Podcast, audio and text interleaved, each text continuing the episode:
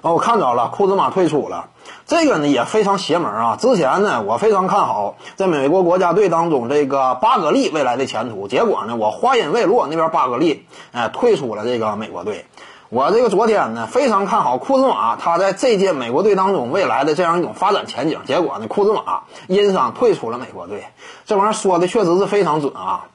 每一次我一看好谁能够有好的发展。呃，他往往呢就直接这个用行动呃给我给我来个打脸，但是我感觉呢，库兹马如果说他真是退出的话，我不认为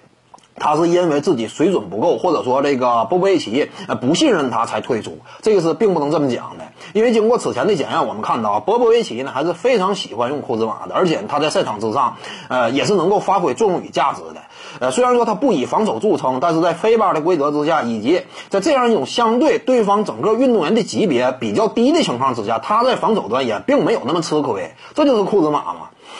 因此呢，库兹马，我认为啊，他之所以退出国家队呢，还是因为自己这个伤啊，确实存在一定的隐患。呃，他着眼于未来考虑。你要说因为伤病退出的话，那这就是情有可原的。虽然说摆在面前的这个机会非常好，非常理想，但是如果说有受伤风险，或者说现在自身这样一种脚踝呢，呃，确实感到明显不适了，那么确实是应该退出的。